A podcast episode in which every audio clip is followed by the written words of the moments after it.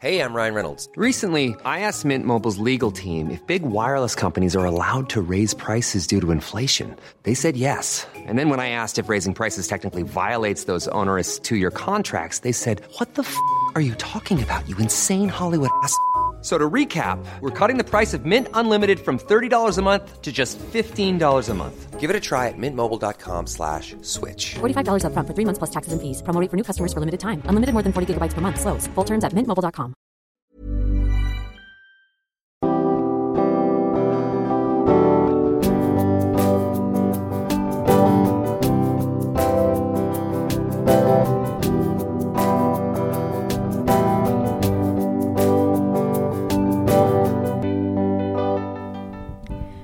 Bonjour et bienvenue dans Milkshaker, le podcast qui agite les idées reçues sur l'allaitement.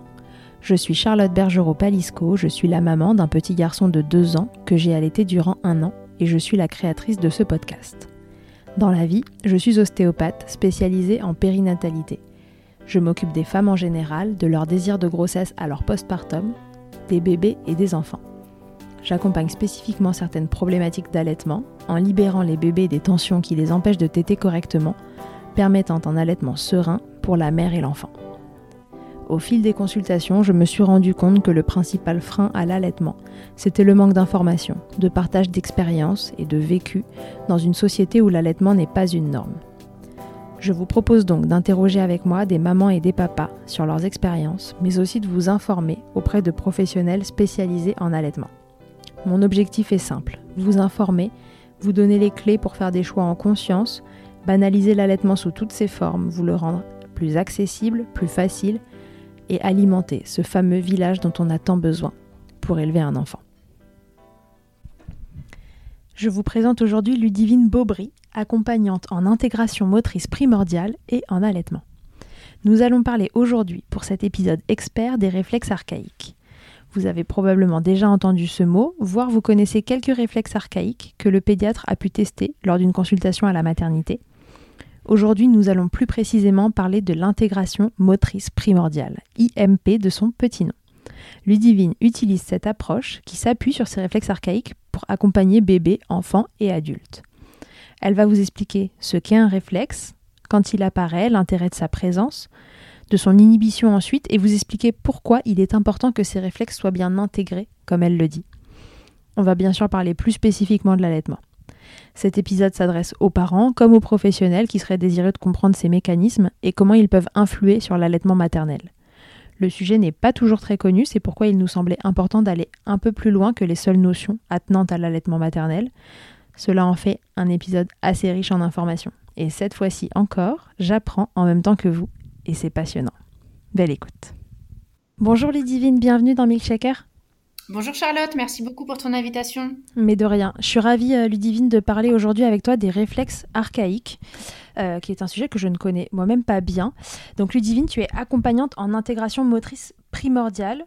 Est-ce que tu peux nous expliquer, enfin voilà, nous, nous présenter euh, qui tu es un peu plus longuement? Oui, alors j'habite à Caen dans le Calvados, je suis maman d'une enfant de 12 ans que j'ai allaitée, je ne vais pas citer le nombre d'années, mais assez longuement.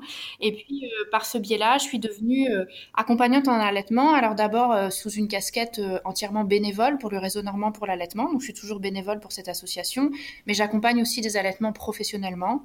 je ne suis pas consultante en, lactation IBC, IBCLC, mais voilà, j'accompagne des allaitements depuis plusieurs années maintenant. Et la grille de lecture des réflexes archaïques et les, formations et les découvertes et les expériences que j'ai eues autour des, réflexes archaïques ont beaucoup euh, étayé la manière dont j'observe les allaitements, donc je comprends l'allaitement et dont j'accompagne du coup euh, les femmes et les familles euh, autour de l'allaitement maternel. Donc voilà, c'est tout ce pôle périnatalité qui m'intéresse beaucoup. J'accompagne les grossesses également, j'anime des ateliers de portage bébé, massage bébé, mais on va dire que le plus gros de mon activité aujourd'hui, c'est d'accompagner les femmes et les familles autour de l'allaitement maternel et d'accompagner aussi tout type de public, donc bébés, enfants, adultes, personnes en situation de handicap, autour de l'intégration des réflexes pour qu'ils puissent développer au maximum leur potentiel. Ok. Et tu formes aussi des thérapeutes euh, oui, alors à côté de mon... ouais, merci. À côté de mon activité, on va dire en libéral euh, de cabinet, euh, je co-dirige un centre de formation avec mon compagnon Paul Landon, le centre de formation Le plaisir d'apprendre. Euh, donc Paul, c'est lui qui est le créateur de l'intégration motrice primordiale, donc cette approche autour des réflexes archaïques, parce qu'en France, il n'y a pas que l'IMP autour des réflexes archaïques qui est développé, il y a d'autres courants qui existent aut- autour des réflexes également, qui sont très complémentaires. Et donc on co-dirige ce centre de formation dans lequel on anime un cursus professionnel euh, voilà, de plusieurs modules de formation autour des, réflexes. Et on forme, on va dire, euh, bah, on a la chance de former, euh, d'être un trait d'union entre différentes professions, on va dire ça comme ça. On forme aussi bien euh, des professionnels du corps, donc des thérapeutes manuels, euh, ostéo, chiro, euh, kiné. Euh, on forme aussi des professionnels de la rééducation, orthophonistes, euh, ergothérapeutes, euh, psychomotriciens euh, et d'autres types de, ré- de, de rééducateurs peut-être un peu moins conventionnels. Et puis aussi des gens qui s'intéressent à la posture, au monde du sport, euh, euh, des enseignants aussi, euh, voilà.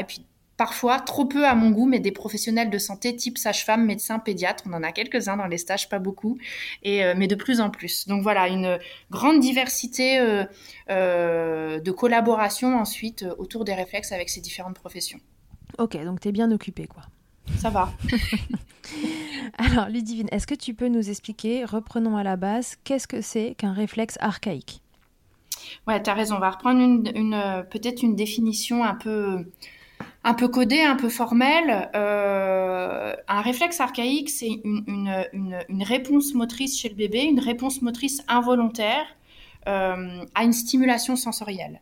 Donc à partir du moment où il y a une stimulation sensorielle qui peut être d'origine tactile, d'origine vestibulaire, c'est-à-dire liée à l'oreille l'oreille interne, d'origine positionnelle, le bébé va être équipé à la naissance avec un arsenal de réponses motrices génétiquement encodées dans son système nerveux.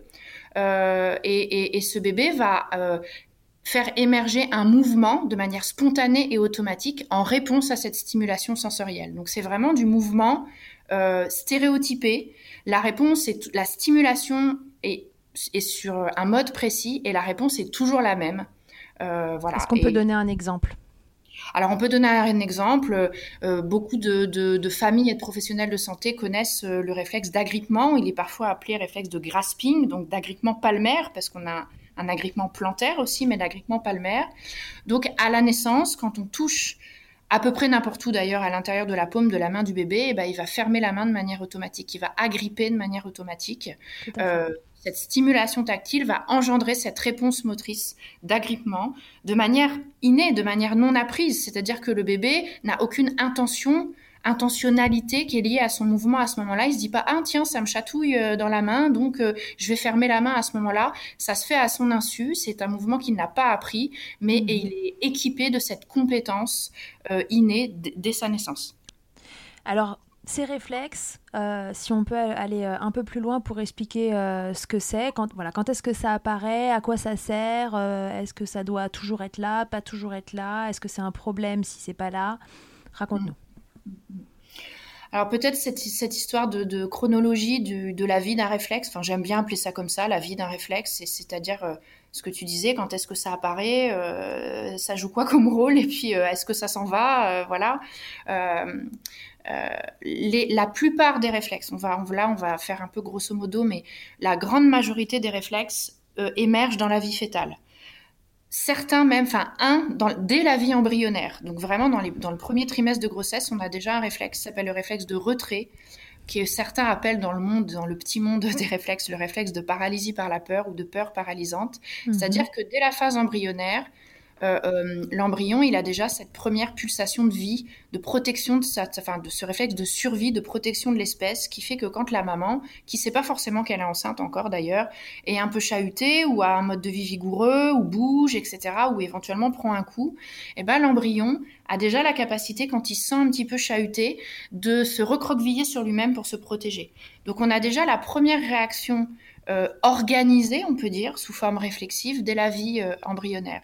Et puis alors après, deuxième début du deuxième trimestre, là c'est l'explosion de l'émergence des réflexes. Dès que le, le, le, le, fœtus, enfin au passage entre la vie d'embryon et de fœtus, a vraiment... Se passe, euh, entre le premier et le deuxième trimestre. Hein. Entre le premier et le deuxième trimestre, oui. on, dès que le bébé vraiment a des, a des bourgeons de mains et de pieds qui deviennent vraiment très clairement des doigts et des orteils, à ce moment-là, il commence à agripper. Au moment où les agrippements de, de la main et des pieds arrivent dans la vie fétale, on a aussi les suctions euh, qui se mettent en place et le bébé va commencer aussi très vite à déglutir du, liquide amniotique. Il va en déglutir de plus en plus et de plus en plus habilement, mais voilà.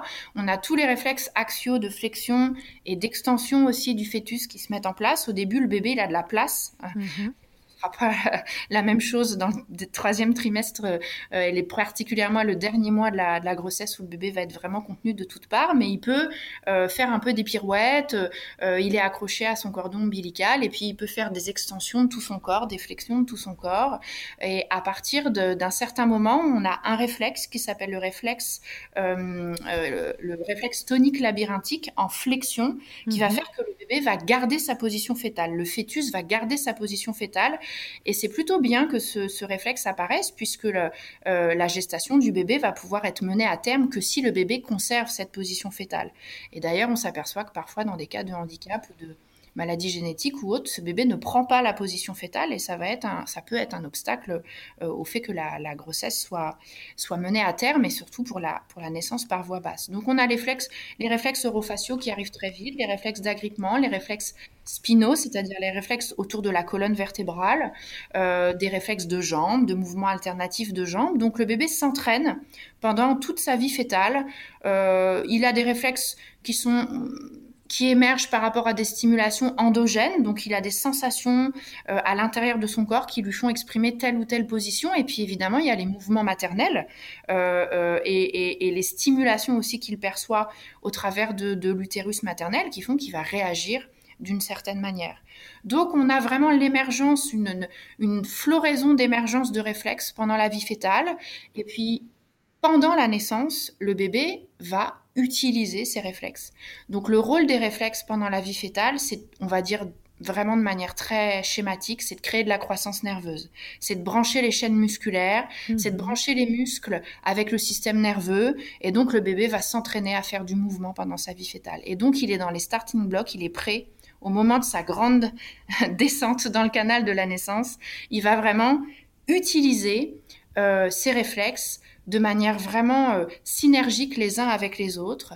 Donc, il va utiliser des réflexes de flexion de tête pour se, pour se poser, euh, pour aller poser sa tête là où il faut pour que pour que les contractions euh, utérines maternelles soient efficaces. Mm-hmm. Et puis, il va avoir des réflexes de, de de ce qu'on appelle de là je vous balance plein de noms de réflexes comme ça ça mériterait de creuser tout mais je donne des noms un réflexe mhm. de retournement segmentaire qui fait qu'il va y avoir un retournement séquentiel quand le bébé va le bébé va s'engager dans le bassin de sa mère plutôt en diagonale et il va tourner sa tête moment donné, ça va faire tourner ses épaules, tourner son bassin, et ça, c'est réflexe. C'est-à-dire qu'à un moment donné, quand il y a une partie du corps qui tourne, il faut que le reste puisse tourner aussi pour faciliter la naissance. Il va faire, surtout dans la dernière phase de la naissance, des mouvements alternatifs de jambes euh, pour euh, prendre appui, en fait, sur euh, le fond de la paroi utérine. et aider maman, finalement. Il va aider maman. Donc les réflexes sont des facilitateurs de la naissance. Ils facilitent aussi il y en a qui, qui jouent un rôle plutôt d'accélérateur, notamment les réflexes spinaux, qui fait que les, que les contractions utérines vont faire un, comme un gros massage global proprioceptif là sur le dos du bébé, qui va mhm. répondre par des petites inclinaisons latérales qui vont le faire euh, ramper en fait, en quelque sorte, dans le canal de la naissance. Alors, il n'est pas déplié, ce bébé, il est en position fétale, il est contenu de toutes parts, mais il va y avoir des mouvements de simili-reptation quand même qui vont l'aider à faire sa grande glissade là.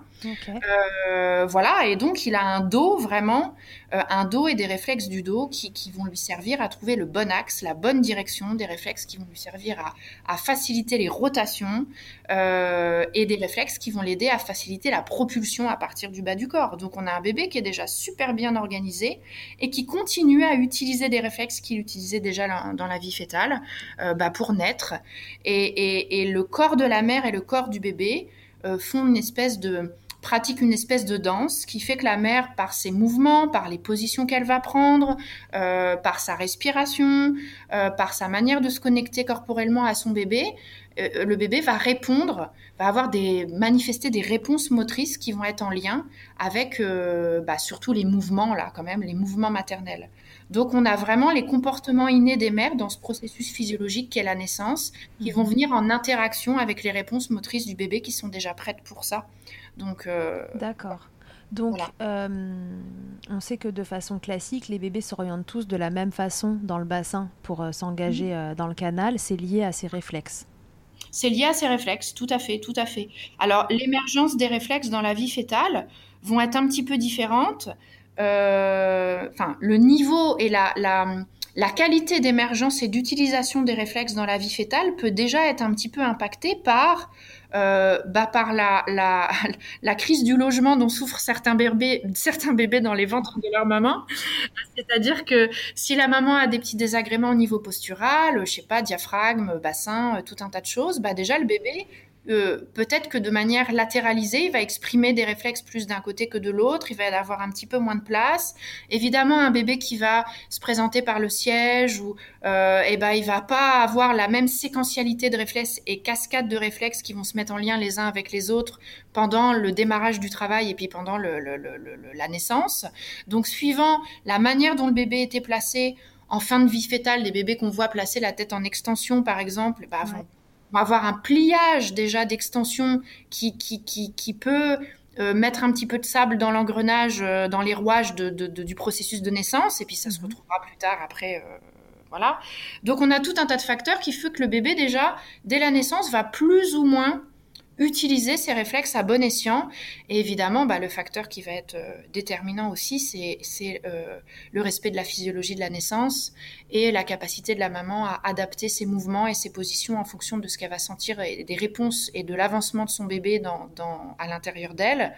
Euh, donc voilà, mais peut-être si après on parle des facteurs de prévention, on pourra revenir un petit peu. Yes, on en reparlera en effet. Alors, à quoi ils servent? Donc, ça sert pour l'accouchement. Et puis, une fois l'accouchement euh, terminé, euh, dans le meilleur des mondes, euh, tout va bien, bébé est en forme, maman est en forme. Alors à quoi ça sert maintenant ces réflexes, une fois qu'on est né? Ouais, alors le bébé continue à s'en servir. Les rôles vont être. La nature recycle en fait les rôles du réflexe.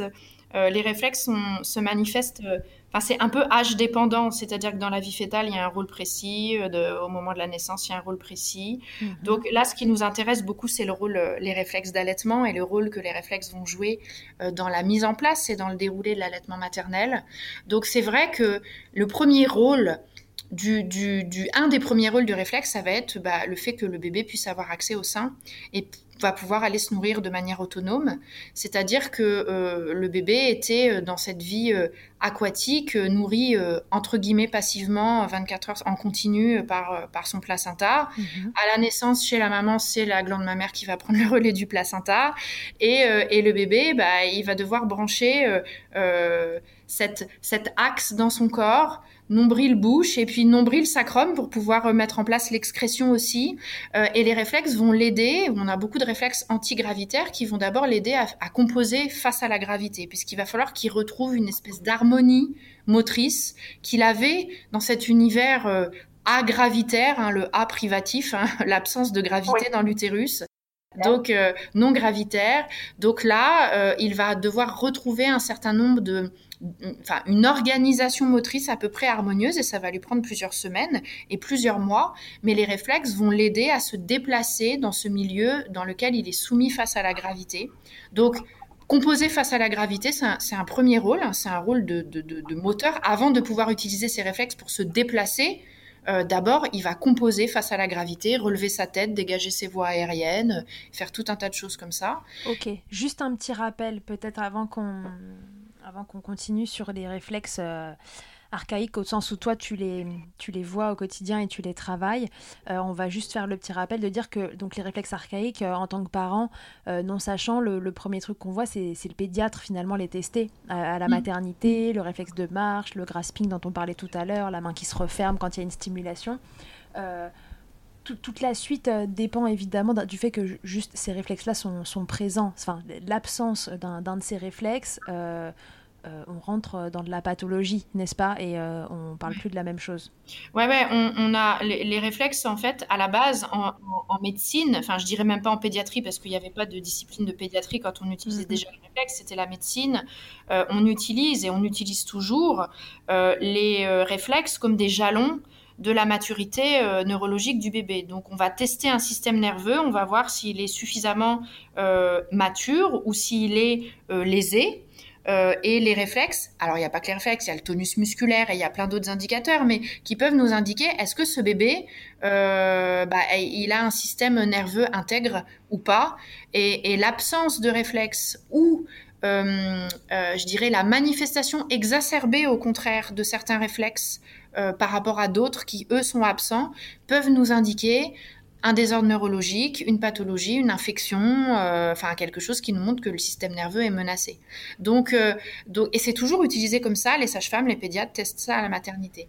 Quand on parle un petit peu du monde de l'intégration des réflexes et de l'intégration motrice primordiale, on va pas utiliser nous l'observation des réflexes, même si on va, on apprend, on, enseigne aux, professionnels à, évaluer les réflexes, à observer les réflexes, que ce soit dans des périodes de vie où les réflexes doivent être présents chez le bébé, mhm. ou que ce soit plus tard où justement on doit avoir une absence de motricité réflexe plus tard. Euh, mais on ne va pas en, tirer comme conclusion, on ne va pas l'utiliser comme outil de diagnostic neurologique, parce que nous, on n'est pas des professionnels de santé et c'est pas le but. On va utiliser le signe du réflexe. Est-ce que le réflexe a bien joué son rôle et est-ce qu'il est inhibé correctement comme il doit l'être ou chez le bébé, parce que chez le bébé les réflexes sont pas inhibés, est-ce que le bébé l'utilise correctement, à bon escient comme il devrait l'utiliser pour euh, gravir les différentes étapes de son développement moteur? Oui, parce qu'une bonne intégration d'un réflexe archaïque, c'est un réflexe qui apparaît, qui est présent un certain temps et qui ensuite disparaît. c'est aussi important qu'il disparaisse qu'il apparaisse en fait. Ouais, et donc je vais, je, vais, je vais continuer du coup sur la vie d'un réflexe, comme ça ce sera plus clair par rapport à ce que tu dis. Euh, donc le bébé va utiliser ses réflexes, on en est à peu près à cette phase-là dans la vie de nos réflexes. Hein. Il utilise ses réflexes pour faire face à la gravité, pour se nourrir, mhm. pour se déplacer, pour communiquer ses besoins, euh, tout, un, tout un tas de fonctions euh, pour s'attacher aussi. On a des réflexes qui sont très en lien avec le statut hormonal et les, théories et les principes d'attachement. Donc, euh, une fois que le bébé a bien utilisé ses réflexes, alors certains réflexes vont physiologiquement rester présents et actifs euh, durant un mois, d'autres deux mois, trois mois, d'autres vont mettre plusieurs années à s'inhiber totalement, notamment des réflexes qui sont très en lien avec la posture debout, qui préparent à la posture debout. Mhm. Euh, mais à partir, on va dire globalement de l'âge de la marche, donc euh, bah là, on peut pas dire que c'est un an pile, hein. ça peut être entre 10 mois et 18 mois, même plus, hein, c'est certains enfants. Donc à partir de l'âge de la marche, on ne devrait plus, l'enfant a accès complètement aux mouvements volontaires, soit les mouvements axiaux ou les mouvements périphériques, et donc euh, euh, il n'est plus censé quand on va stimuler des réflexes, on n'est plus censé voir ces réflexes résiduels à l'observation.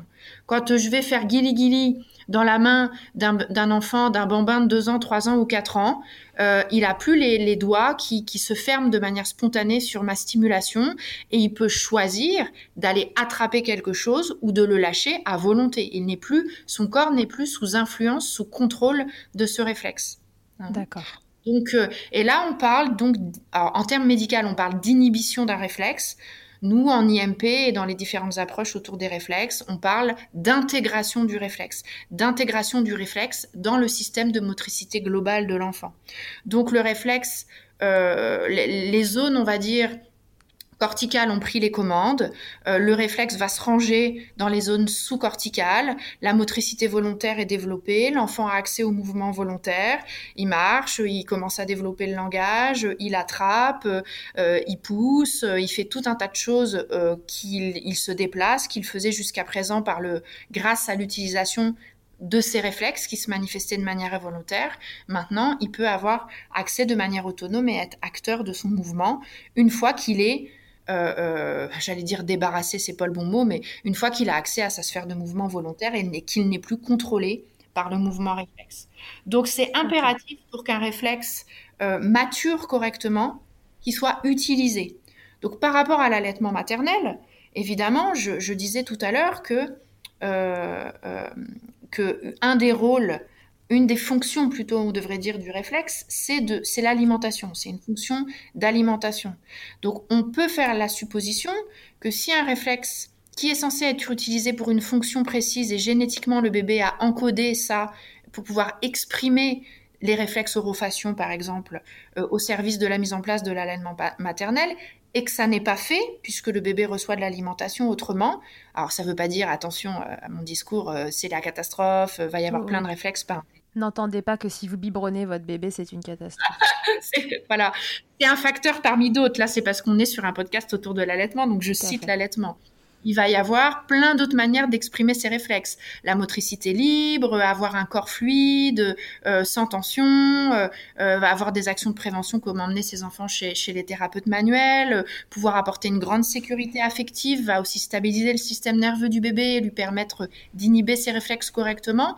Mais c'est vrai que l'allaitement maternel a cette particularité, c'est que c'est un, c'est comme un, un, un souvent, les réflexes, on les appelle des schèmes moteurs aussi. Et c'est Piaget qui, parlait beaucoup de schèmes moteurs. Un schème, c'est un patron moteur, un modèle de mouvement, une structure de mouvement, en fait, donc un pattern, certains disent pattern.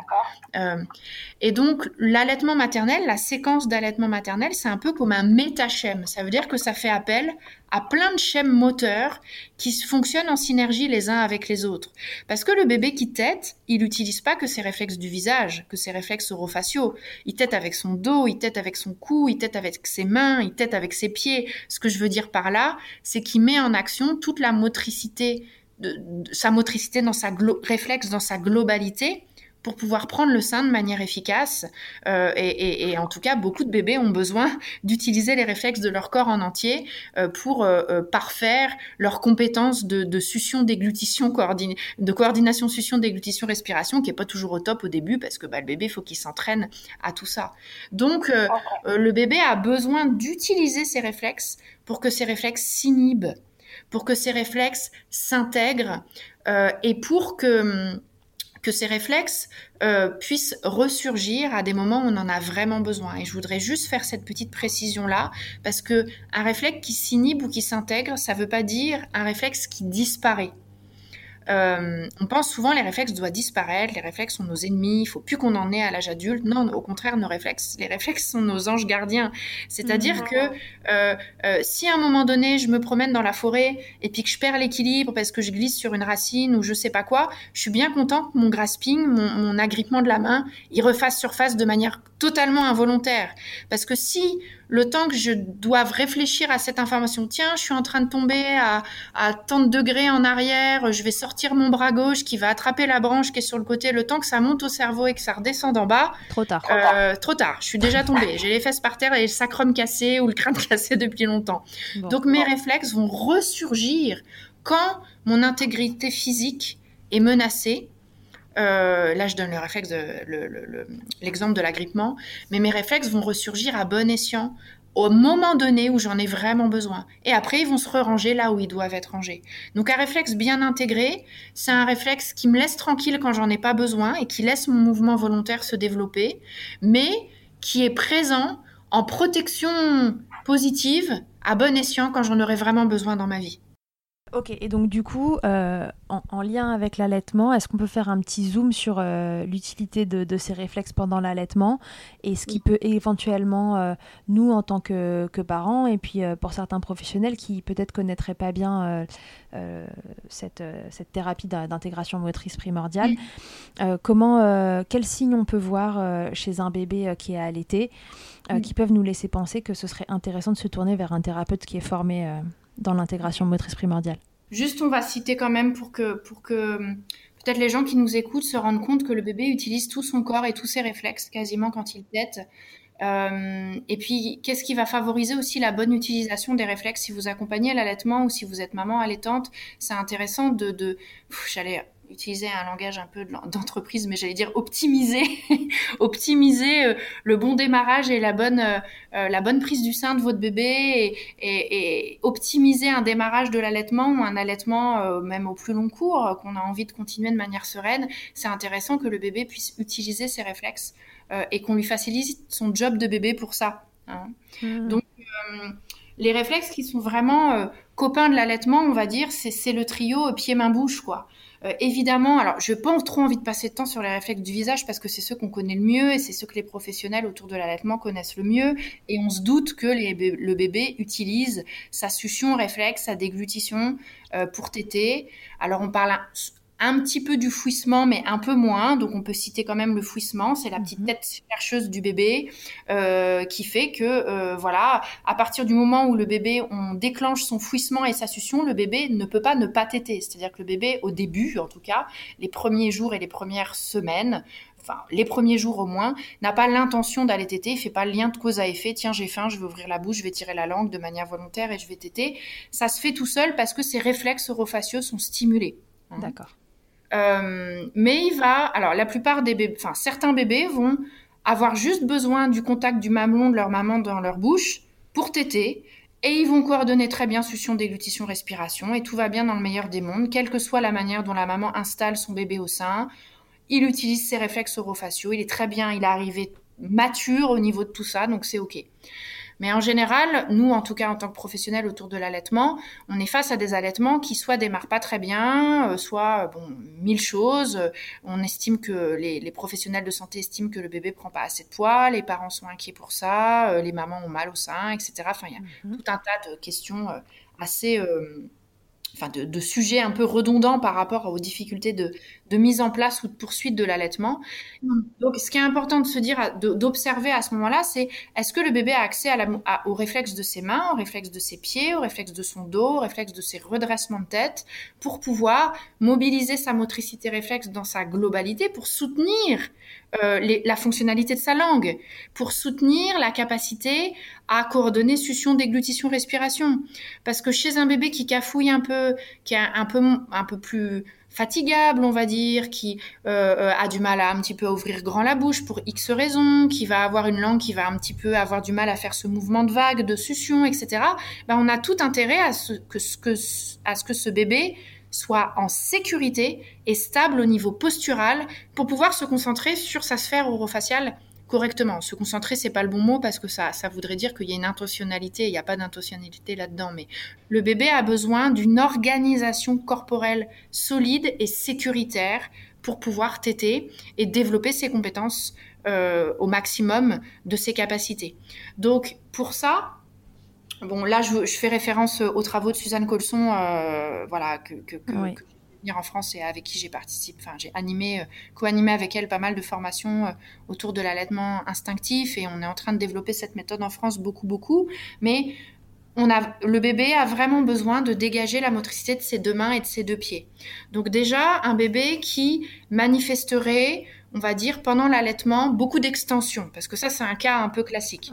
Un bébé, il a du mal à s'accrocher, il prend, il lâche, il prend, il lâche, il nage le crawl avec ses bras, il pédale avec ses jambes, euh, il a des mouvements saccadés, il s'énerve, plus il s'énerve, moins il tête, moins il tête, euh, plus il s'écarte du sein, plus on a tendance à attraper la tête du bébé et à, essayer de vouloir imbriquer la tête du bébé et la maman c'est assez terrible parce que là, on va, on va, euh, euh, les réflexes du bébé d'extension vont s'exprimer de plus en plus fort, avec une grande force, une grande amplitude. Et en général, bah, on n'a plus qu'à le calmer, à attendre qu'il se rendorme. Et puis, on a, voilà, on va attendre euh, le moment d'après, puisque c'est difficile de, de, calmer un bébé au sein au début. Après, plus tard, on peut mettre un bébé un peu agité au sein et c'est super, c'est très pratique. Mais au départ, c'est pas toujours facile. Donc, euh, notre bébé a besoin de pousser sur ses pieds, il a besoin d'un appui plantaire, il a besoin d'utiliser les réflexes de ses pieds, réflexes de Babinski, donc extension des orteils et mouvement de cuillère de la cheville vers l'intérieur. Et puis parfois, l'antagoniste, l'opposé du Babinski, qui est le réflexe d'agrippement plantaire, qui est lui une flexion d'orteil, hein, pour s'agripper à une surface. Quand j'allaite mon bébé, euh, dans des positions qu'on m'a enseignées, peut-être en préparation ou parce que j'ai vu des photos de mères allaitantes ou, j'ai regardé des vidéos, etc. Très classiquement, on voit des mamans qui allaitent en position madone, euh, madone inversée, c'est-à-dire plutôt avec une motricité croisée pour la mère, ou euh, l'horrible nom de ballon de rugby. Euh, où je me demande d'ailleurs, ça peut pas être pas possible que ce soit des femmes qui aient appelé cette position ballon de rugby. C'est forcément un médecin homme qui un jour a dit oh on dirait qu'elle allait son bébé en ballon de rugby. Je, vois pas quelle femme qui vient d'avoir un bébé pourrait euh, euh, comparer son bébé à un ballon de rugby. Bon bref, ça c'est. du coup ça parle à tout le monde. c'est autre chose, mais en tout cas le bébé dans ces positions euh, ne peut pas utiliser ses réflexes. Je dis pas qu'il faut pas allaiter comme ça, hein, parce que quand ça marche comme ça, on change rien. quand on fait un truc qui marche, on change rien du tout. Mais pour les bébés qui sont moins bien organisés, qui cafouillent, les mamans qui ont des crevasses, qui sont, euh, qui ont des bébés qui arrivent pas à attraper le sein, qui s'endorment aussitôt très vite, qui, qui, qui arrêtent de téter très vite, euh, ils vont avoir besoin de mobiliser leur motricité réflexe. Donc ils vont avoir besoin d'avoir un contact ventral vraiment étroit avec le corps de leur, de leur maman. Euh, et d'être assez symétrique face au sein euh, et de ne pas avoir surtout d'appui dans leur dos. Un bébé est programmé pour prendre appui là où on, leur lui donne un appui. Les ostéopathes connaissent ça bien. Ils utilisent ça tout le temps pour, pour, euh, pour libérer les tensions des bébés.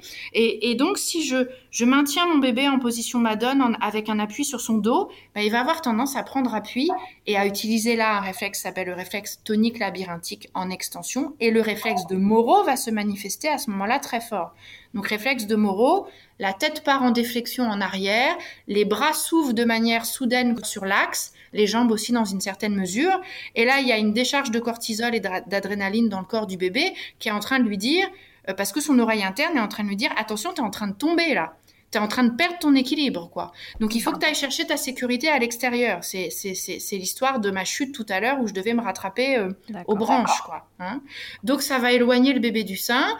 le bébé va du coup lutter contre la gravité en essayant de ramener ses mains vers l'avant, mais du coup, il va pousser sur le sein de sa maman euh, à ce moment-là, et puis il va têter son poing qui est devant. Et alors, les mamans, des fois, me disent, mais j'ai pas assez de mains pour allaiter mon bébé, alors je dois tenir sa tête, je dois tenir son corps, je dois tenir mon sein, je dois en, ligoter ses bras le long de son corps et puis je dois coincer ses jambes et il me faudrait, des fois les mamans me disent, il me faudrait cinq ou six mains Ludivine pour euh, réussir à allaiter mon bébé. Donc effectivement, quand on ne quand on ne permet pas au bébé d'utiliser ses réflexes d'allaitement, les réflexes qui sont censés être un pont et un facilitateur de l'allaitement deviennent une barrière pour l'allaitement maternel.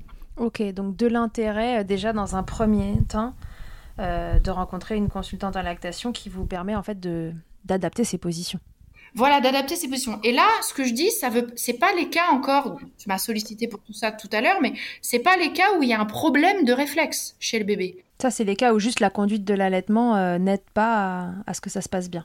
La mère n'est pas installée confortablement, elle ne peut pas placer son bébé, elle n'a pas assez d'espace disponible sur son corps, elle est dans une position droite verticale, donc elle n'a pas de possibilité de faire le tour de cadran entre, entre, guillemets, de mettre son bébé soit longitudinal, soit en oblique d'un côté, soit en oblique de l'autre côté. Elle n'a pas de marge de manœuvre, quoi. Dans les positions Madone classiques, il y a une seule bonne position quasiment. Parce que un centimètre plus haut, un centimètre plus bas, ça, tire, ça fait mal, ça marche plus, le bébé ouvre pas bien grand la bouche. Alors qu'à partir du moment où le bébé est placé en ventre contre ventre, la mère est, tranquillement installée, adossée, pas besoin d'être allongée, loin de là, mais adossée, soutenue à l'arrière de son corps. À ce moment-là, elle va placer son bébé, elle va libérer ses instincts euh, innés aussi et ses comportements innés qui vont faire qu'elle va placer son bébé exactement comme il doit être placé à ce moment-là. Et donc, on démystifie, enfin, un mythe tombe, le mythe de la bonne position ou de la bonne prise du sein. Euh, bah, un bébé qui utilise ses réflexes euh, va pas forcément être utilise bien ses réflexes, va pas forcément toujours être positionné comme un autre. Donc il y a des bébés qui sont nés en siège, qui vont avoir besoin d'avoir une jambe carrément recroquevillée sous eux pour bien téter. Il y a des bébés qui se sont présentés en hyperextension, qui vont avoir besoin d'être le menton qui va venir avant, en, enfin en premier au contact du sein et qui vont téter une tête très en, extension. Euh, il y a des bébés, vous les faites téter la tête en extension, c'est tout juste pas possible pour eux parce qu'ils sont encore profléchisseurs, ils ont encore ce pliage de flexion qui est très marqué et ils vont avoir besoin d'avoir le nez et le front entièrement enfouis dans le sein et d'avoir une stimulation des réflexes du visage de juste pour toi l'ostéopathe Charlotte d'une stimulation trijumeau hyper large en fait, des trois branches du trijumeau en même temps, mm un nerf à la fois euh, euh, de la face qui est à, la fois euh, sensitif et moteur.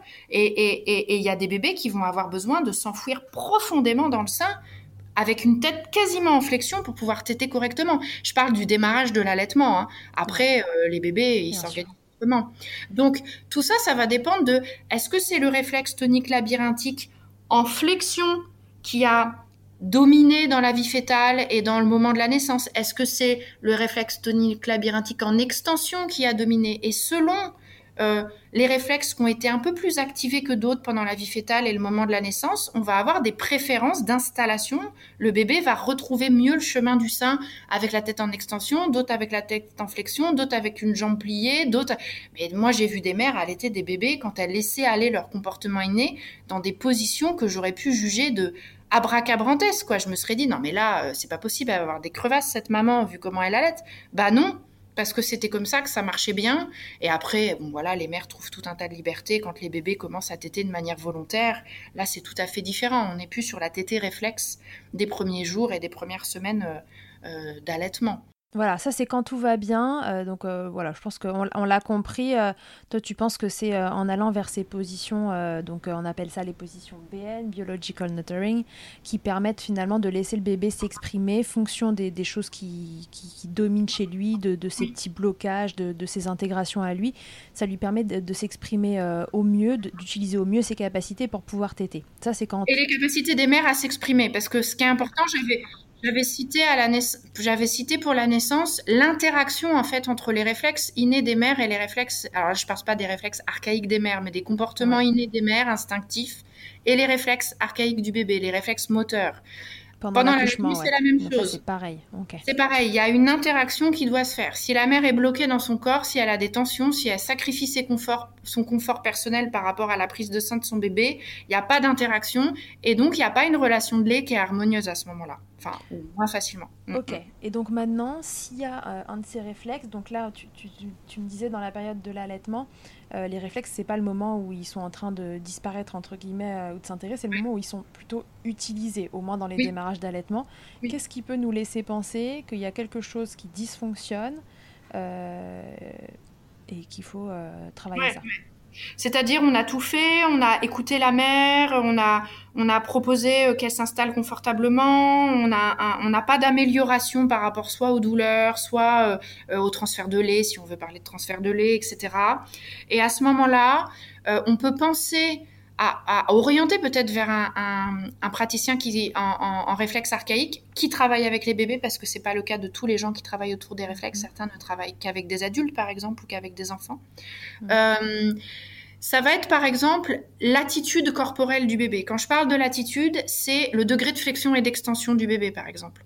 Donc là, là pour l'allaitement, ça va être clairement un bébé qui a qui a tellement un pliage d'extension dans son corps, pour qui ça a l'air tellement laborieux et contraignant de s'enrouler un minimum, euh, que bien sûr on va pouvoir trouver des ruses.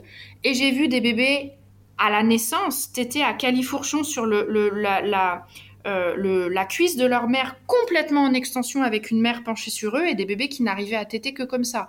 Sauf qu'au bout d'un moment, euh, bah évidemment notre premier réflexe nous ça va être de et les, les peut-être les IBCLC aussi c'est d'envoyer vers des thérapeutes manuels parce que là on se dit ah là son bébé il a ce bébé il a besoin d'être libéré. on se demande d'abord est-ce qu'il y a quelque chose qui est bloqué? Ça c'est la première étape. Ça c'est la première étape et puis en parallèle après ou en parallèle, si euh, ce travail a besoin d'être consolidé ou soutenu par autre chose, là, on va pouvoir aller voir les réflexes qui sont en lien avec les capacités des bébés à trouver de la flexion ou trouver de l'extension. Et il y en a plein. En dehors de la flexion et de l'extension, il y a quoi d'autre qui peut Alors, il y a les asymétries, euh, les asymétries droite-gauche. Donc là, on est, surtout, on est aussi sur les attitudes posturales, hein, toutes les asymétries droite-gauche. Ce qu'on pourrait assimiler ou on pourrait se dire, tiens, même si c'est pas dans nos compétences peut-être, mais peut-être ce bébé, il a l'air, je dis bien, il a l'air d'avoir un torticolis ou en tout cas, il a une mhm. rotation tellement préférentielle d'un côté que, euh, voilà, peut-être qu'un diagnostic... Mon bébé tourne toujours la, même, la, tête du même côté. Euh. Ouais, ouais, il, il, est à l'aise que sur un sein, il n'arrive pas à prendre le sein de l'autre côté. Euh, euh, voilà. Alors après, il y a tout ce qui va être en lien avec les hyper euh, sensibilités au niveau du visage, donc des réflexes nauséeux, des bébés qui n'arrivent pas à trouver cette mécanique au niveau langue, mâchoire, respiration, et pour qui c'est très compliqué parce qu'il y a tout un déséquilibre des réflexes orofaciaux dès, le début de leur vie en fait. Mhm. Euh, donc nous en tant qu'accompagnants en IMP là, nous enfin voilà, on a des petites des, petites choses qu'on met en place, mais je dirais que quand il y a vraiment des sérieuses choses au niveau de l'oralité, moi j'invite plutôt les parents à aller voir euh, euh, des, des orthos spécialistes en troubles de l'oralité ou, ou, ou, si vraiment je dirais le euh, parce que parce que la capacité à se nourrir au début ça engendre quand même un souci presque vital par rapport au bébé. Bah, donc euh, donc on n'est pas sur un trouble de l'oralité qui émergerait ou en tout cas qui poserait problème plus tard. bon, on sait que le bébé a bien grandi, il a bien pris du poids, c'est un enfant maintenant. moi voilà sur vraiment les choses autour de l'oralité. en général le pédiatre il est alerté par rapport à ça. En général il y a une prise en charge déjà. Donc nous on pourrait être la cerise sur le gâteau en tant qu'accompagnant en IMP, mais ce sera pas forcément notre, notre rôle premier. Euh, je dirais que vraiment, au niveau postural, en tout cas, ce qu'on voit beaucoup, c'est des bébés qui s'enroulent pas aussi dans les écharpes, des parents qui sont très déçus, ils veulent porter leur enfant. Ouais, et ils disent mon bébé n'aime pas être porté. Euh. Très frustrant. Euh, les bébés se jettent en arrière, même à bras, hein, en portage à bras, les bébés se jettent en arrière. Et puis ils ont aussi alors c'est âge dépendant aussi tout ça, mais vraiment des bébés qui même au bout de plusieurs semaines ou plusieurs mois, n'ont pas la possibilité d'être posés, ne serait-ce que cinq minutes dans la journée, quoi. Euh, ils, ils, ils, ont, du mal à plonger dans le sommeil, ils ont du mal à lâcher prise, ils vont jusqu'au bout du bout du bout de l'énervement avant de s'endormir d'épuisement. Et euh, évidemment, il peut y avoir des facteurs psycho-émotionnels, il peut y avoir tout un tas de choses. Euh, il peut y avoir des thérapeutes qui aident aussi les parents, qui accompagnent les parents à revisiter le moment de la naissance, la vie fétale. Il y a tout un tas, c'est multifactoriel. Mais quand il y a beaucoup de tension au niveau justement, de, enfin durmérienne ou en tout cas euh, entretenue par un par un schème neuromoteur que l'ostéopathe n'arrivera pas à, lever seul. Parce que l'ostéopathe il va euh, je vais pas dire c'est les mécaniciens du corps parce que c'est trop réducteur de dire ça, mais non, mais faisons simple. Voilà, il va, il va faire son travail de pour, donner de la mobilité, lever les tensions du bébé. Mais si le câblage neuromoteur amène toujours le bébé à reprendre cette position, il va avoir tendance à y retourner. Voilà, il, va y retourner. Donc euh, donc voilà, ça peut être intéressant d'aller observer euh, à, à, quel maillon réflexe ça fait référence, cette attitude posturale ou cette euh, particularité dans le comportement du bébé? Est-ce que c'est en lien avec un réflexe ou pas? Et le professionnel autour des réflexes, au bout d'une séance, il peut dire, euh, bah moi j'ai quelque chose à avoir dans cette histoire-là ou pas du tout. Je vais pouvoir vous aider ou pas du tout. Continuez ce que vous faites. C'est pas en lien spécifiquement avec avec les réflexes et il y a rien de spécifique à faire parce que tout n'est pas une histoire de réflexe non plus dans les difficultés que rencontrent les bébés autour de l'allaitement ou autour de leur posture. Donc flexion, extension, les latéralités et puis tous les réflexes euh, autour du visage et de l'oralité. Ouais, tous les réflexes du visage et puis toutes les hypersensibilités aussi euh, localisées. Hein. C'est un peu plus rare, mais ça peut être les pieds, les mains, le ventre, euh, voilà, des, des zones corporelles. Certaines zones corporelles sont en général au niveau de, du traitement sensoriel sont associés aussi à des réflexes archaïques. Ouais, et donc si tu disais, ça va pas se répercuter que dans l'allaitement.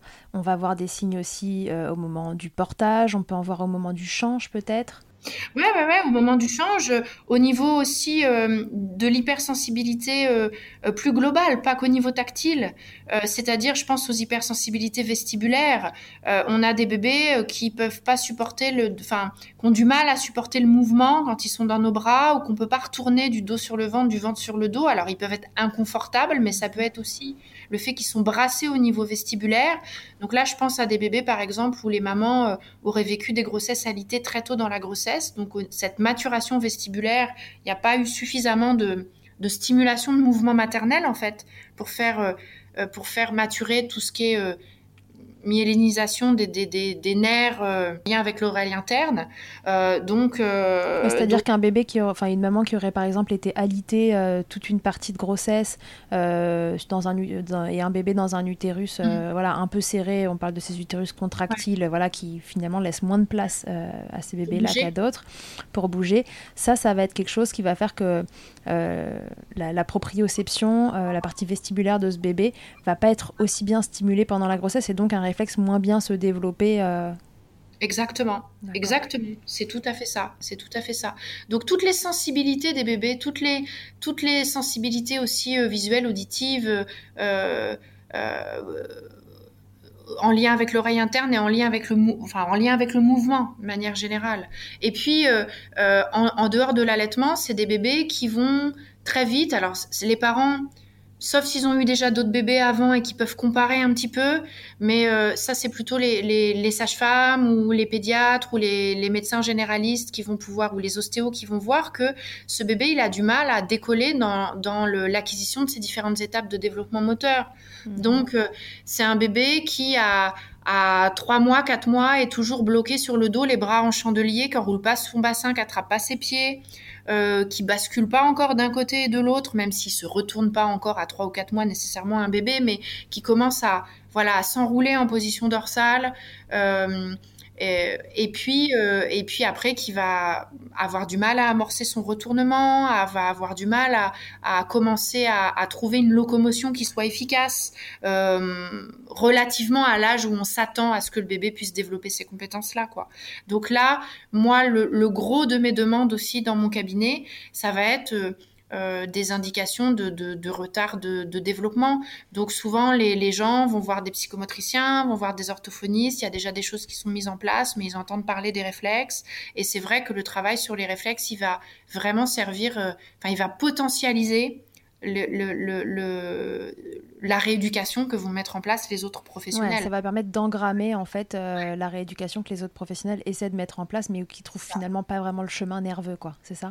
Voilà, tout à fait, tout à fait. Parce que là, on va, on va s'adresser vraiment, nous, avec nos différents outils, à cette boucle neurosensori-motrice et à cette maturation neurosensori-motrice. Après, le bébé, une fois qu'il est sur un terrain réflexe neutre, je vais dire intégré, et qu'on lui montre le chemin, eh ben, il va pouvoir se saisir de la perche qu'on lui tend j'ai deux questions. La, première, c'est du coup, les, on en a parlé rapidement, les, grandes causes de mauvaise euh, intégration euh, d'un réflexe. Donc pendant la vie fétale, on l'a dit, euh, par exemple, une mm. maman qui, enfin, un bébé qui serait finalement pas assez stimulé parce que une maman a lité pendant longtemps, mm. parce qu'un utérus qui laisse pas assez de place, la crise du logement, comme mm. tu disais tout à l'heure, de cet utérus qui qui laisse pas à ce bébé autant de place que ce qu'il aimerait, même si je vous rassure, enfin la nature gagne en fait. Donc les bébés, ça les empêche pas de grandir, mais par contre ils sont un peu à l'étroit. Alors effectivement, il y a trois périodes sensibles. C'est pas des périodes critiques, c'est-à-dire que c'est pas parce qu'il se passe ça qu'il va y avoir forcément un, problème de mais c'est des périodes sensibles. Donc la première, c'est la vie fétale. Pendant la vie fétale, en plus que ce que tu as dit, il y a évidemment euh, euh, bah, toutes les difficultés en lien avec une grossesse qui serait pathologique, quoi. Enfin voilà, toutes les difficultés qui pourraient y avoir sur au niveau du, qui pourraient atteindre le système nerveux du bébé et le bon développement et la croissance, la croissance fétale. Il y a aussi bah, l'alimentation de la mère, les carences alimentaires. Ça c'est Michel Audin qui en parle beaucoup dans mmh. dans ses formations, qui parle des, des voilà des carences en en oméga 3, en iode. Euh, enfin voilà, ça je vous laisse voir euh, la littérature autour de ça parce qu'il y a de plus en plus d'informations là-dessus. Donc l'alimentation de la mère, pourquoi? Parce que ça peut affecter le développement du système nerveux du bébé aussi. Euh, ouais, voilà, c'est évidemment, bah, si la mère est, est en proie à des euh, émotions vraiment intenses euh, et répétées, euh, je, je sais pas, une mère qui est victime de violence, euh, enfin voilà, ou enfin des situations extrêmes. Je, je, parle pas des vagues émotionnelles et des montagnes russes émotionnelles qui font que quand on, quand on, que, qui font que le bébé est en contact avec toute une palette d'émotions au niveau biochimique et ça c'est tout à fait chouette pour lui. On parle de choses plus traumatiques. Voilà, des choses vraiment qui seraient traumatiques et qui fait que, que, le bébé va activer ce fameux réflexe de paralysie par la peur dont j'ai parlé tout au début, mhm. beaucoup, beaucoup, beaucoup, beaucoup, beaucoup. Ouais, ok, et trop le stimuler.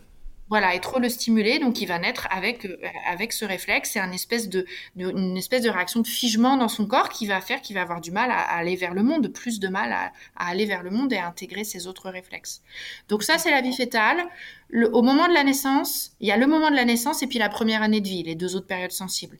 Le moment de la naissance, euh, bah, c'est déjà, il faut quand même qu'on le cite parce que c'est hyper important. J'ai failli oublier, c'est la prématurité. Oui, bien sûr. Voilà, c'est la prématurité parce qu'on est toujours sur cette, notion de maturité du système nerveux. Il y a beaucoup, beaucoup de réflexes, même s'ils émergent très tôt pendant la vie fétale, qui finissent euh, de, de, de, de, de, s'exprimer, on va dire, qui finissent de, euh, de se construire et de, oui, de s'exprimer, de s'imprimer en tout cas euh, pendant le dernier mois euh, de, vie fétale. Donc, euh, bah, si une grossesse, ça dure 9 mois, c'est pas pour rien. C'est que même si on considère qu'à 8 mois, en obstétrique, on a un bébé à terme, enfin, j'exagère, c'est pas exactement ce qui est dit, euh, bah, d'un point de vue des réflexes, deux semaines, trois semaines de prématurité, ça peut faire vraiment la différence. Et les consultantes en lactation le savent bien par rapport au démarrage de l'allaitement, par exemple. Bien sûr, on en a déjà parlé dans des épisodes précédents. Ce, fameux mécanisme succion, déglutition, respiration, lui, il arrive relativement tard bah, euh, à se mettre en place dans la grossesse. Donc ça peut très bien, très bien être dans ces quatre dernières semaines euh, qui pourtant médicalement le bébé est considéré comme à terme. Ouais, voilà, voilà. Donc, euh, il y a la manière dont le bébé va gérer, euh, va mettre en place, va initialiser sa motricité réflexe pendant le processus de naissance, parce que la naissance même, c'est une initialisation très forte de la motricité réflexe. Ok, elle était déjà là dans la vie fétale, mais là, il y a vraiment des choses qui se combinent comme jamais et qui ont des rôles et des fonctions très particulières. Donc, quand le bébé a bien utilisé ses réflexes dans la vie, euh, dans la, au moment de la naissance, on sait que ça, c'est un bon départ aussi pour l'utilisation de ces réflexes dans sa vie aérienne, en fait. Donc, euh, euh, bah. Donc, quid, quid de la césarienne? Alors, la césarienne, effectivement, mais je vais dire toutes les médicalisations, des, des, surmédicalisations des naissances. D'accord. Ouais, toute, toute intrusion, en gros, dans, dans le processus naturel. Ouais, tout ce qui va entraver cette danse, en fait, cette orchestration entre le corps du bébé et le corps de la mère, euh, fait que, euh, voilà, à un moment donné, alors ça peut être aussi parce que le bébé, ses réflexes n'ont pas émergé de manière optimale pendant la vie fétale, qui s'en sert pas de manière optimale pendant le processus de naissance, et donc on a besoin de médicaliser la naissance. Ça peut être aussi, je dis pas que c'est forcément de la faute du moment de la naissance et des professionnels de, de santé qui étaient là à ce moment-là. Mais particulièrement les péridurales qui sont très longues sur un col qui n'est pas encore dilaté, euh, le déclenchement des naissances. Là, on voit que les bébés sont pas prêts encore avec la tête bien fléchie parfois pour certains bébés. Oh, et là, c'est, ça démarre mal, on va dire, du point de vue de la motricité réflexe pour la vie fétale, en tout cas, pour le moment de la naissance. Euh, bon bah après forceps, ventouse, tout ce qui va créer potentiellement créer des lésions, euh, enfin des lésions dans le corps du, du, du, bébé. Donc là, bah, il faudra vraiment l'aide des thérapeutes manuels pour euh, pour voilà pour pallier un, petit peu et libérer un petit peu tout ça. je dirais qu'un facteur, de, alors là je vais pas dire de risque, mais de prévention majeure, bah, c'est l'allaitement maternel pour la bonne maturation des réflexes et la bonne utilisation. Parce que ça permet au bébé finalement de d'utiliser tous ses réflexes euh, au mieux? Bah oui, donc ça marche dans les deux sens. Les réflexes, parce qu'ils sont là, permettent la bonne mise en place de l'allaitement, mhm. et la bonne mise en place et la bonne poursuite de l'allaitement permettent la bonne maturation et la bonne inhibition des réflexes. Donc on a un processus qui, qui, marche ici dans les deux sens. Et puis après, la première année de vie, toute la première année de vie, bah ça va être le, la sphère affective du bébé. Hein, comment on répond aux besoins de manière adaptée, appropriée euh, euh, et permanente, euh, enfin ou en tout cas permanente les premiers temps aux besoins de ce bébé. Donc dans quelle situation émotionnelle, dans quel environnement émotionnel se trouve ce bébé, parce que un contexte émotionnel un petit peu difficile peut activer très fort en fait des réflexes de stress, réflexes de mhm. paralysie par la peur, réflexes de moraux, etc. ça va être tout ce qui va être bah, libération des tensions par les thérapeutes manuels et puis euh, que le bébé puisse le plus possible profiter du mouvement, profiter de l'interaction corporelle rapprochée avec ses parents ou d'autres adultes ou d'autres enfants qui sont là dans la maison, que le bébé soit porté, soit massé, que tous ces systèmes sensoriels soient activés. Euh, nous, on n'est pas des mammifères qui léchons nos bébés à la naissance sans quoi ils mourraient, mais en revanche, on les caresse, on les porte longtemps, on les patrouille dans tous les sens, on les sent, on les respire, on les et, on a vraiment des besoins d'interaction très proches avec nos bébés. Et c'est vrai qu'il y a des bébés qui, qui profitent un petit peu moins de ces interactions-là pour X raisons. Et là, c'est pas un jugement de ma part, mais mm, mm. voilà, ça dépend de l'éducation des parents, de nos possibilités, euh, euh, et, et, du coup des bébés qui vivent, qui grandissent très vite dans un maternage un peu distal, qui correspond pas vraiment aux besoins de proximité et d'interaction corporelle dont ils ont besoin quand ils sont tout petits. Et puis la possibilité d'être placé sur le ventre très tôt, d'être au sol, sur une surface ferme, tout ce qu'on appelle le courant, on va dire, le grand chapitre de la motricité libre. euh, voilà, pas mettre des, des, chaussures au bébé pour qu'il puisse utiliser les réflexes de ses pieds à bon escient pour se propulser pour la reptation et les quatre pattes. Évidemment, si le bébé il a des chaussures euh, alors qu'il est au sol, bah il va lever ses jambes et puis il va pas utiliser les réflexes de ses pieds pour se propulser.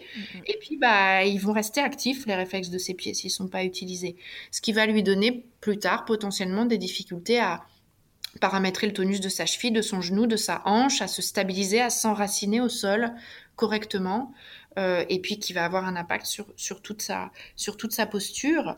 Donc, euh, bah voilà, en gros, première année de vie, euh, voilà, posture, motricité libre, thérapie manuelle, tout ça, c'est des facteurs de prévention, allaitement maternel, et puis, et puis des parents avec un regard bienveillant, et puis en tout cas qui, bah, de toute façon, qui font ce qu'ils peuvent. Hein, voilà, voilà. c'est Bien sûr. Et donc en fait, à chaque stade, euh, que ce soit un peu pendant la grossesse, pendant l'accouchement et, ensuite, euh, euh, à la fois le réflexe est là pour, pour que ça se déroule bien et à la fois, s'il n'est pas parfaitement bien, on a aussi des, des, moyens très naturels, sans même de thérapie pour euh, les, aider à s'intégrer en fait. Bah que ce soit l'accouchement qui se passe, euh, enfin une grossesse qui se passe bien, l'accouchement qui se passe bien, euh, un allaitement qu'on met en place, un parentage proximal, mmh. tout ça, mmh. ça va aider finalement s'il y avait un petit couac quelque part à essayer de, le, de, réaligner. Heureusement, l'humain, le, bébé est hautement adaptable. Bah euh, il a des grandes capacités de résilience et d'adaptation. Donc, il suffit pas qu'il y ait des difficultés de naissance pour qu'il y ait plein de réflexes pas intégrés avec des impacts majeurs. Il suffit pas qu'il y ait un non-allaitement maternel, etc. C'est vraiment multifactoriel. Et d'ailleurs, les, les professionnels euh, thérapeutes manuels, consultantes en lactation, enfin tous ceux qui ortho, ergo, qui, qui gravitent autour des bébés, euh, vous tous vous intégrez les réflexes, vous participez à intégrer les réflexes du bébé. C'est-à-dire qu'un ostéo fait de l'intégration des réflexes. Une orthophoniste, quand elle, rééduque une succion, une déglutition, qu'elle fait reculer un réflexe nauséeux, elle intègre des réflexes. Euh, pareil pour, pour d'autres types de, de professionnels de santé. Sauf qu'on a pas forcément calquer cette grille de lecture là sur nos cœurs de métier existants, mais on le fait, on le fait déjà. La différence avec un accompagnant autour des réflexes, c'est que nous, c'est notre cœur de métier. Donc, on va vraiment pouvoir scanner un petit peu, checker euh, là où on est le bébé dans son profil réflexe et aller euh, proposer un programme moteur ou un programme sensoriel personnalisé par rapport juste au maillon réflexe qui semble euh, un peu moins bien intégré chez, ce bébé et qui semble être à l'origine d'un certain nombre de donc, euh, on met le zoom de manière un peu plus, un peu plus précise peut-être à certains moments. Et puis, on a des procédures qui sont propres à notre milieu. Voilà, et comme l'ostéopathe euh, met le zoom euh, sur la partie plus mécanique. pour faire le, parallèle à ce que tu viens de dire avec le, côté résilient des bébés, j'explique souvent aux patients voilà, bébé, euh, un peu pour les mêmes raisons qu'un réflexe peut être mal intégré, mais voilà, c'est encore une fois cette grossesse contractile, ce bébé euh, qui est près de la porte de sortie et qui appuie dessus un peu trop tôt, euh, cet accouchement qui se passe mal, qui dure longtemps, qui finit au forceps ou en césarienne, etc. Ça va être des raisons pour un bébé euh, d'avoir des blocages, mais c'est pas parce qu'il a eu tout ça euh, non plus que systématiquement il est bloqué. Euh, il a, et puis il a aussi ses capacités, comme tu dis, de, résilience, et nous on appelle ça de, son, notre corps à son, homéostasie. Et donc on a des capacités de retour à la normale, et heureusement, sinon à chaque fois qu'on se prend le pied dans un trottoir, on serait complètement coincé. à l'âge adulte aussi. L'inverse est vrai, c'est-à-dire que moi je vois des enfants qui arrivent pour des difficultés je sais, moi, je vois beaucoup d'enfants euh, qui ont des troubles de l'attention, euh, des grosses dyslexies, etc. Et puis quand je demande comment euh, il est né, euh, ben, il est peut-être né en piscine, la mère mangeait des graines germées, je caricature, et il est né avec des mantras tibétains dans les oreilles, mais pourtant il a des problèmes de réflexe, quoi. donc c'est très très très complexe. Il y a plein de mécanismes qui se qui se télescopent et qui sont en jeu. Mais en tout cas, ce qui est essentiel, c'est d'aller de l'avant, de en tout cas, nous, notre rôle en tant qu'accompagnant en IMP, c'est d'aller vraiment euh, faire un état des lieux de là où en est le bébé par rapport à son développement. Donc, on a des tests de réflexes qu'on va, qu'on va faire. Donc, à un âge donné, on va s'attendre à voir cette réaction motrice apparaître quand on déclenche le réflexe. Et à un autre âge donné, on est censé ne plus voir. Donc, on va faire vraiment un état des lieux de là où en est le bébé. Mais bien sûr, on va pas s'arrêter au test parce qu'on va observer le comportement global du bébé. Et chez un bébé, ce qui nous met la puce à l'oreille, c'est l'utilisation de son corps, sa motricité, sa mobilité, la manière dont il, est capable à âge approprié aussi d'explorer les différents plans de l'espace, de communiquer, de se déplacer. Et, euh, et, tout ça, plus le récit des parents de ce qui se passe à la maison, ça nous permet d'identifier, euh, ah bah là, tiens, il y a tel réflexe qui est vraiment trop actif, ça gêne le bébé dans son développement. Donc, euh, donnons-lui un petit coup de pouce. Pour qu'il puisse avoir accès à, à, ses capacités, ses aptitudes et, et, son potentiel, quoi. Une autre question. Euh, on parle beaucoup euh, autour de l'allaitement des freins de langue. Oui. Euh, et, de, et, de, la façon dont ça vient impacter la, succion d'un bébé, enfin des freins, des freins de langue et de lèvres et de joues, voilà, je les mets tous dans, dans le même paquet, mm. restrictifs et qui viennent impacter la, la succion d'un bébé. Mm. Voilà, fin de la question. Ouais, ouais, ouais, tout à fait. Alors c'est vrai que c'est un sujet que, bah, sur lequel je, suis sensibilisée parce que du coup, je, je je travaille avec des gens qui ont tous fait la formation euh, pour les freins euh, restrictifs euh, buccaux. Euh, et, euh, et, moi, je suis pas formée aux freins restrictifs buccaux. Enfin, j'ai vu des vidéos, je vois des gens beaucoup qui, voilà. Mais en tout cas, moi, je reste vraiment dans mon domaine des réflexes. Mais par contre, je travaille avec un réseau, enfin, interdisciplinaire, qui m'envoie beaucoup de bébés pour ça, parce que euh, du coup, l'orthophoniste a fait la désensibilisation, parce qu'il y a, par exemple, une hypersensoralité, mhm. et puis le chiro ou l'ostéo va travailler sur la partie corporelle, et puis, euh, euh, et moi, je vais plutôt me joindre un peu à la partie en euh, non pas focalisant vraiment sur les réflexes orofaciaux si la difficulté est orofaciale, mais je vais vraiment faire ce que je disais tout à l'heure, mon bilan beaucoup plus large. Et en général, chez les bébés chez qui euh, les freins sont restrictifs et amènent une difficulté d'allaitement ou euh, euh de, d'oralité alimentaire, etc., de toute façon, je vais retrouver moi des réflexes de l'axe, des réflexes axiaux euh, qui sont en déséquilibre, hyperactifs ou hypoactifs. donc quand, on dit de l'axe, tout ça c'est la colonne, enfin vous voyez c'est la, la, verticalité quoi. C'est la verticalité qui est d'abord une horizontalité mais qu'après voilà, donc il y a la colonne, il y a le tube digestif, c'est nos deux référentiels là comme ça de, de, qui traversent notre corps de, de part en part pour le tube digestif et donc on a vraiment euh, euh, euh cette organisation en fait axiale et cette organisation du, du, mouvement du centre vers la périphérie qui est en général euh, entravée quand le bébé a un frein vraiment restrictif avec un impact important sur l'utilisation de son mouvement. Donc moi je vais compléter un petit peu le travail éventuellement de, de l'ortho, du chiro, euh, de l'ostéo euh, en transmettant parce que j'ai oublié de le dire mais c'est vrai que c'est essentiel. Moi je ne je vois pas les bébés je dirais, euh, deux fois par semaine, comme certains orthophonistes ont l'habitude de travailler, ou, ou moi, je vois les bébés euh, une fois toutes les trois semaines, une fois par mois. Des fois, je les vois qu'une fois, des fois, je les vois dix fois. Peu, ça dépend des défis que les familles et que les bébés traversent. Mais mon but, c'est de déterminer le programme d'activité qui va être à pratiquer à la maison par les parents. Parce que c'est vraiment la collaboration pour moi avec les parents est hyper importante, déjà pour valoriser, euh, pour pas, euh, je vais pas en faire les thérapeutes de leur enfant, mais pour valoriser les compétences parentales. Et puis, mhm. parce que le bébé a besoin de recevoir de l'information quotidiennement. Oui, parce que c'est une sorte de rééducation finalement que tu proposes.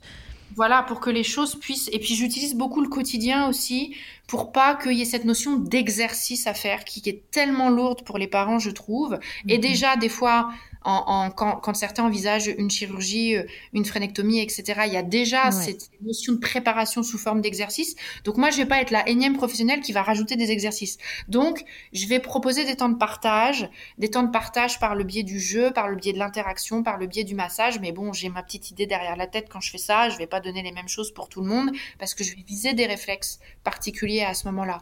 Donc, j'utilise beaucoup le corps du parent euh, beaucoup de mouvements en fait que je vais demander aux parents de faire avec le bébé sur eux, par exemple. Ça, je fais beaucoup de choses comme ça. Mhm. Donc, je vais utiliser le corps du parent pour qu'au niveau euh, myofacial, au niveau euh, corporel, le bébé puisse se, j'allais dire, se synchroniser, se syntoniser, se s'accorder sur la structure corporelle de son parent. Et j'utilise beaucoup, beaucoup de choses comme ça. Donc, ce n'est pas rare que je, dans mes accompagnements, j'intègre les réflexes des parents s'il y a de la motricité réflexe qui est toujours présente chez un parent. Un parent qui arrive pour un bébé qui a un frein de langue et qui envisage une chirurgie et qui est paniqué parce que l'allaitement a du mal à se mettre en place ou pas d'ailleurs, parce que c'est pas toujours le cas même avec des freins restrictifs buccaux, l'allaitement mhm. des Euh, euh, et puis, bah, peut, peut y avoir une maman qui a un réflexe moraux, de moraux qui est très actif à ce moment-là, un réflexe de protection qui va raccourcir toute sa chaîne, sa chaîne musculaire à l'arrière de son corps. Elle a les mollets en béton, là, elle est toute tendue de partout à l'arrière de son corps.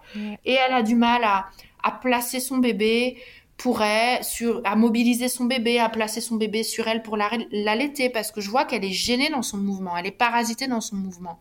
Donc à ce moment-là, je propose un bilan des réflexes aussi de la maman, et puis je travaille, euh, je travaille sur l'organisation corporelle et donc cognitive et émotionnelle de cette maman pour qu'elle puisse soutenir, accompagner son bébé avec tout son potentiel, elle aussi.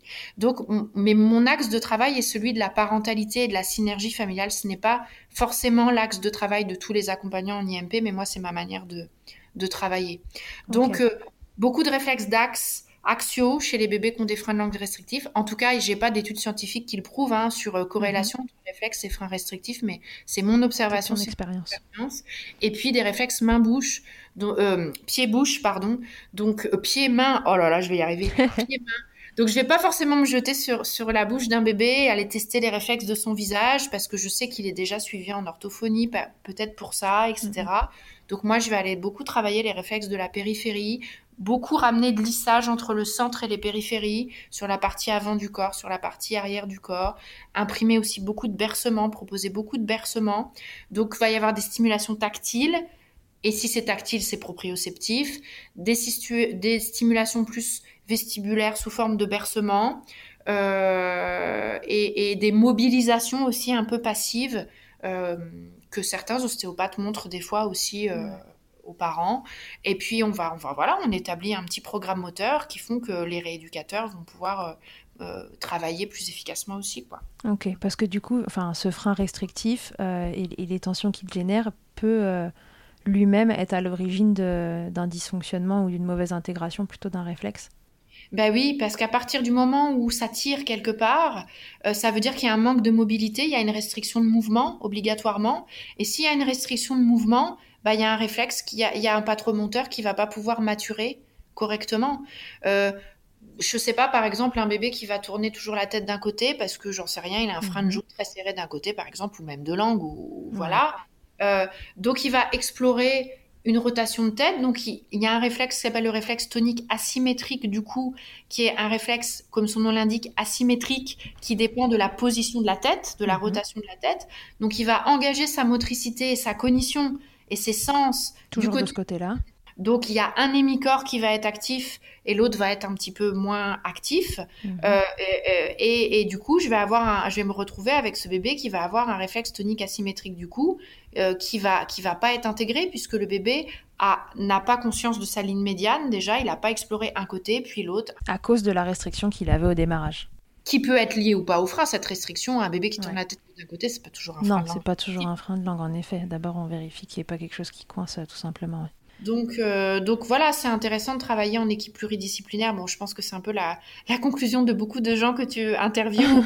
c'est pas faux. C'est l'avenir de, de, nos, euh, de nos professions. Moi, en tout cas, je suis complètement, enfin, à 100% dépendante des, des, des, thérapeutes manuels dans ma profession. Je pourrais pas travailler j'ai et puis j'ai plusieurs ostéo et chiro avec qui je travaille et puis suivant les, leur personnalité, les outils qu'ils utilisent, je vais envoyer plutôt tel tel tel tel bébé, euh, telle famille. Je sais que si la mère ah tiens ça va pas accrocher avec tel ostéo, j'envoie vers une autre ostéo, etc. C'est des questions d'affinité d'adulte à adulte aussi parfois. Mhm. Donc euh, voilà, j'ai tout ce réseau de, de thérapeutes manuels. parce que même chez un enfant plus grand ou un adulte, s'il y a des tensions qui sont, qui sont là, qui sont euh, une structure corporelle qui n'est pas suffisamment libre, le, système nerveux va toujours chercher à nous aider, à nous faire fonctionner à l'économie. Donc, si j'ai, je sais pas, je vais, dire n'importe quoi, euh, des raideurs au niveau de la nuque ou une tête qui est projetée en avant, et puis si j'ai la zone entre les omoplates qui est, qui est, qui est douloureuse, ou si j'ai le, j'enroule mes épaules, puis j'ai mon petit pectoral là, ici, qui est, tout, tout rabougri là devant, j'enroule mes épaules ici. Euh, parce que j'ai des difficultés posturales et des tensions en lien avec mes cervicales, ou je sais quoi, je dis n'importe quoi là. Euh, et ben du coup, mon réflexe tonique labyrinthique en flexion, au bout d'un moment, il va se dire non mais elle, elle se tient tout le temps comme ça. Donc, bah, je vais recruter le patron moteur le plus archaïque qui soit, qui fait que je vais lui rendre la vie confortable et elle va tout le temps rester comme ça. Donc, les réflexes, en fait, ils viennent aussi à notre escousse quand on a des douleurs, quand on a des difficultés posturales à l'âge adulte. J'ai beau avoir peut-être intégré mes réflexes petits, parce que j'ai passé, j'ai été maternée, j'ai été portée, j'ai été allaitée, euh, j'ai passé mes étapes de développement moteur avec succès, j'ai marché à quatre pattes pendant six mois, j'ai, me suis retournée, j'ai été élevée dans un, un contexte éducatif vraiment bienveillant, etc. Mais malgré tout, à l'âge adulte, je bosse devant un ordinateur toute la journée, je suis hyper sédentaire, je mange mal, euh, j'ai des accidents de la vie au niveau émotionnel, et à un moment donné, bah, j'ai besoin d'aller chez le thérapeute manuel pour euh, lever mes tensions. Mais si je le fais pas et si, si, si moi je n'envoie pas vers un thérapeute manuel pour lever les tensions qui se sont accumulées dans le corps et que je vais m'adresser au patron moteur, euh, le corps il va dire bah non non non non ça tire toujours là donc elle est toujours enroulée.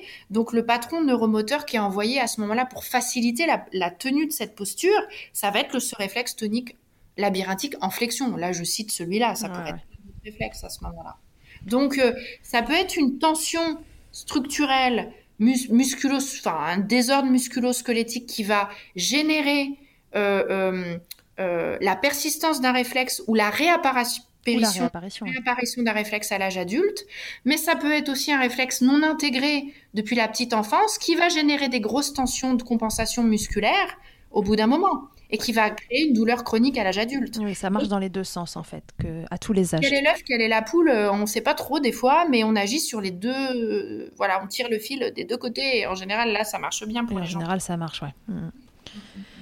Ok, ça va euh, Ouais, ça va.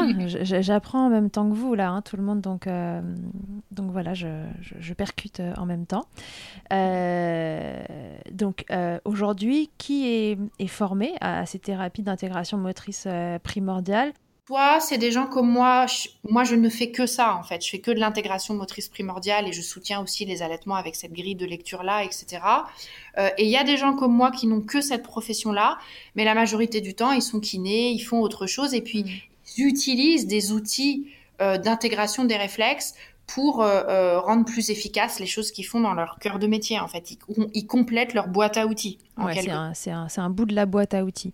Voilà, finalement, si, si, votre allaitement, revenons-en à l'allaitement, est, est, problématique, bon, le, la première chose, évidemment, c'est d'appeler une consultante en lactation qui, qui, puisse faire un, un point euh, général euh, de la situation, euh, préserver votre lactation, voilà, et essayer de comprendre pourquoi ça se passe mal. Et après, bah voilà, fonction des, thérapeutes que, que, vous allez rencontrer, que, qu'éventuellement cette consultante, vers qui cette consultante vous oriente, et fonction de, de la réussite des bah, des différents euh, traitements.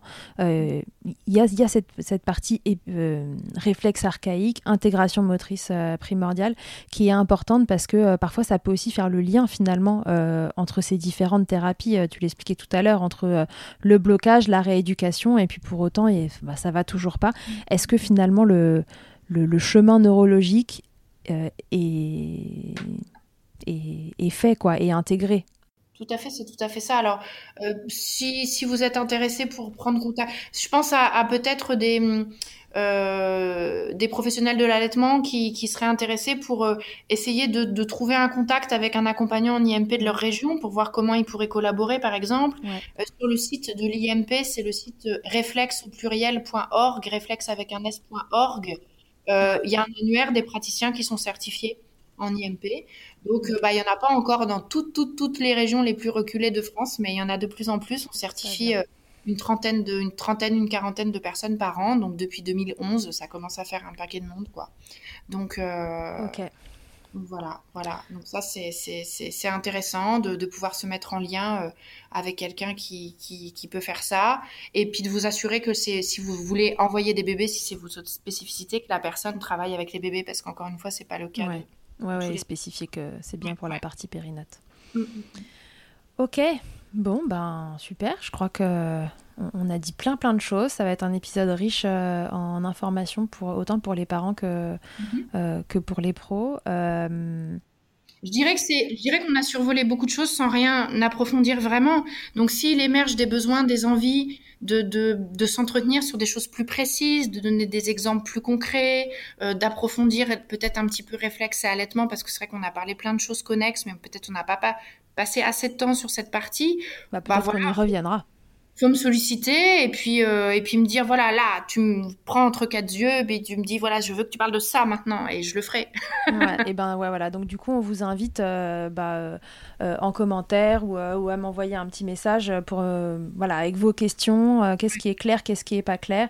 On peut tout à fait y revenir sur un second épisode avec Ludivine pour spécifier certaines parties. Là en effet on a essayé de, de survoler aussi pour qu'on puisse comprendre voilà ce que c'est qu'un réflexe de façon plus générale les impacts dans d'autres activités que l'allaitement parce que c'est important. Il n'y a, a, pas, a pas que l'allaitement et le, le, diagnostic qui se fait aussi à travers les autres occupations mhm. euh, d'un bébé, euh, d'un enfant ou d'un adulte.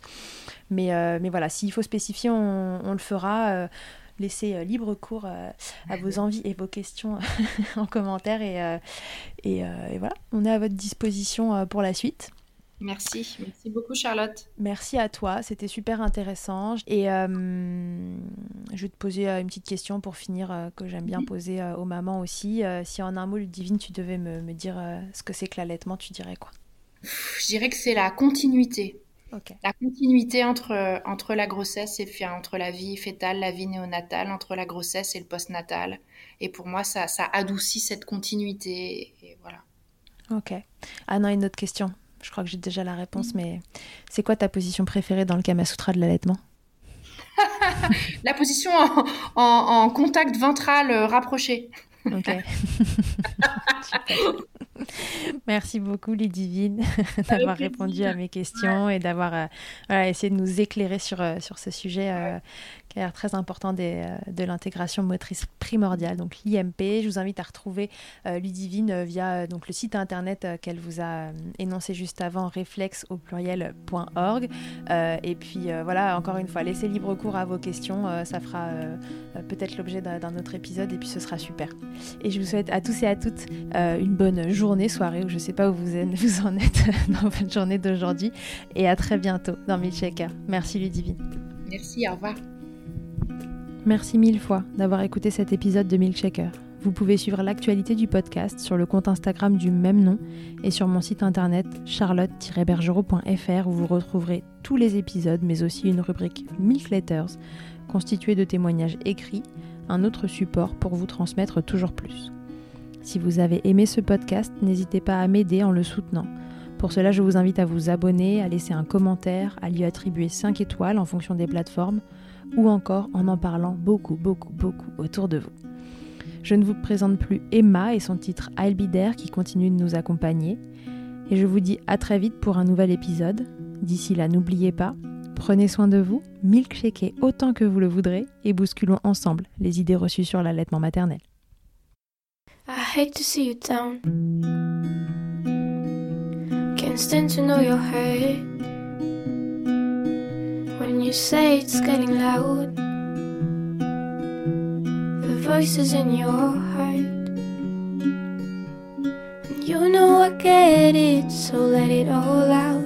Keep your head up, your masterpiece, and I'll swear that I'll be there by your side. A text away, you know you can find me. It just takes a whisper, and I'll be there to listen. I got you, I'll fight with you, cause I love you. I'll be there, I'll be there. Oh, I'll be there,